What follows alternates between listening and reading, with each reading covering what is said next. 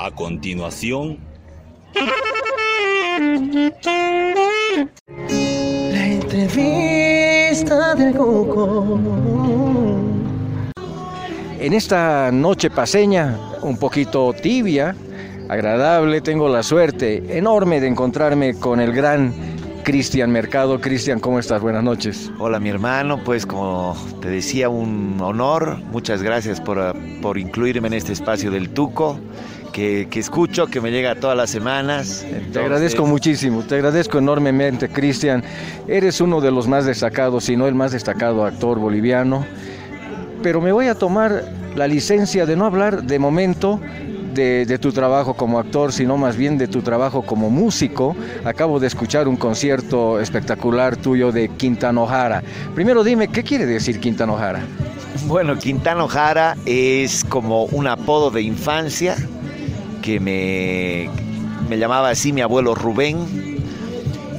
Y hace pocos años recién mi abuela me dijo, ¿te acuerdas Quintano Jara? Me decía, le digo, ¿de dónde viene eso? Yo jamás supe y me dijo, era de las historietas estas de que estaban siempre en el baño, de los años 70, esas d'Artagnan, había Fantomas, de una de estas, buscando en internet, había un personaje que se llamaba Quentin O'Hara.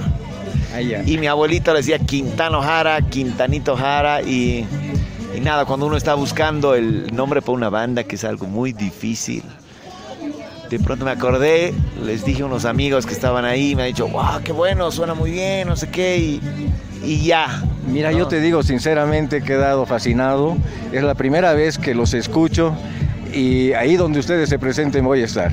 Porque es un espectáculo de música muy diversa, pero muy linda. Dime, ¿cómo definirías eh, los variados géneros que ustedes tienen dentro del grupo? Bueno, no sé, me imagino que eso viene de mi beta más teatral, en la que en teatro cada obra es un viaje diferente, es conocer un universo diferente, es meterte a nuevas atmósferas, investigar.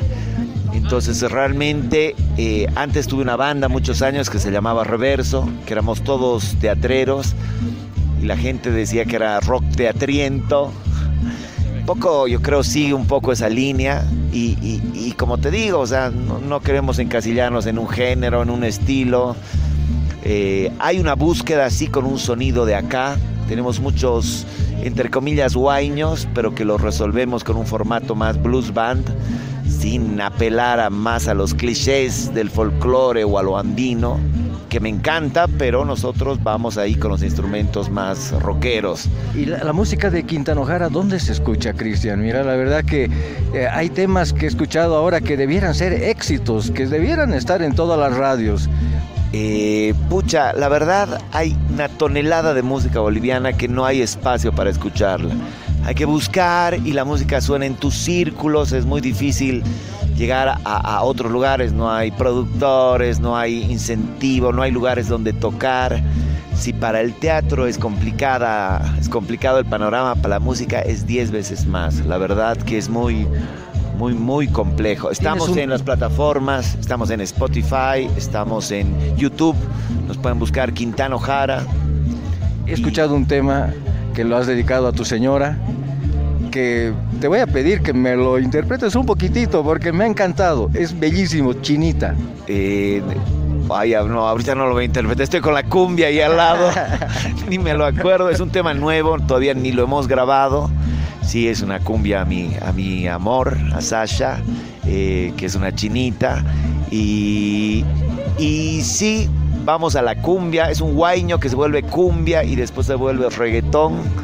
¿No? Tenemos dos temas que también que han surgido con un guiño al reggaetón, que mis hijos me decían, jamás vas a hacer un reggaetón, jamás, ¿qué vas a poder? Y en la pandemia ahí me puse a escuchar mucho reggaetón, quitarme los prejuicios y toda la toda la mala barra que le hacen y bueno, como ritmo a mí me encanta, es un ritmo poderoso.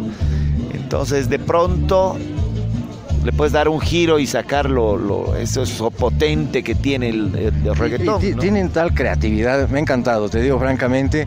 Por ejemplo, tienes un solo hablado en francés, en, medio de un tema donde te sorprende completamente. ¿Cómo así? Eh, sí, bueno, pues como te decía, la consigna es jugar, jugar a ser cumbieros, jugar a ser rockeros, jugar a, a, metalear. Y, sí, hay en un tema donde a mí me, es medio tango, rock el tema. Y ahí me imaginaba, no sé, a Serge Gainsbourg, ¿no? Que, que, escuchaba, que me gusta muchísimo. Y he dicho, ¿por qué no? Pongamos ahí a hacernos al, a, los franceses, pero imagino aquí al lado del Franco se han debido, se han, debido revolcar los franceses, pero va. No, te salió muy bien, muy, pero muy bien, Cristian. ¿Y a dónde camina Quintana Jara? ¿Cuál es tu, es tu meta? ¿Dónde quieres llegar? Bueno, estoy, yo me he dado cuenta, sí, después de 10 años de banda con Reverso. Al principio quería hacer algo más personal, más solista, pero me he dado cuenta que yo soy de banda, me gusta trabajar en colectivo, tal vez por eso hago teatro.